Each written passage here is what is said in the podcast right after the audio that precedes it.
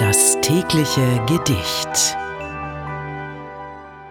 Unser heutiges Gedicht wurde von dem Dichter Josef von Eichendorff geschrieben.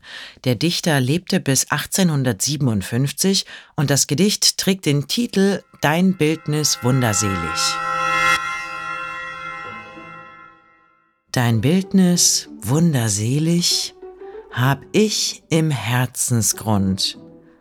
Das sieht so frisch und fröhlich mich an zu jeder Stund.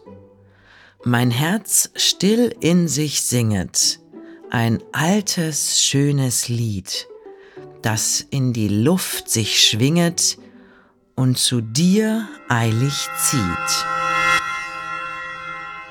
Das war Dein Bildnis wunderselig von Josef von Eichendorff.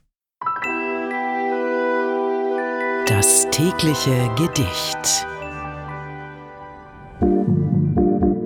Bose Park Original